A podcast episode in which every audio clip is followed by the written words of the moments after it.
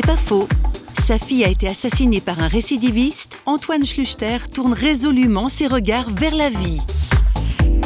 Ne serait-ce que pour honorer la mémoire de Marie, il faut continuer à vivre.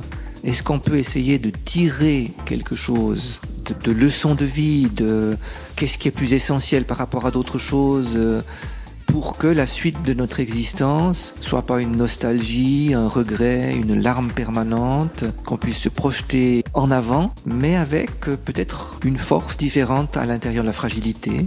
Et pour moi, le fait de survivre, il est là on essaie toujours d'aller du côté de la vie et c'est ça, survivre avec un trait d'union. L'union, elle est avec ce qu'on a vécu de difficile, elle est avec un Dieu qui est le Dieu de la vie, puis elle est avec ce qui est devant nous et ce qu'on peut à la fois communiquer et recevoir des autres.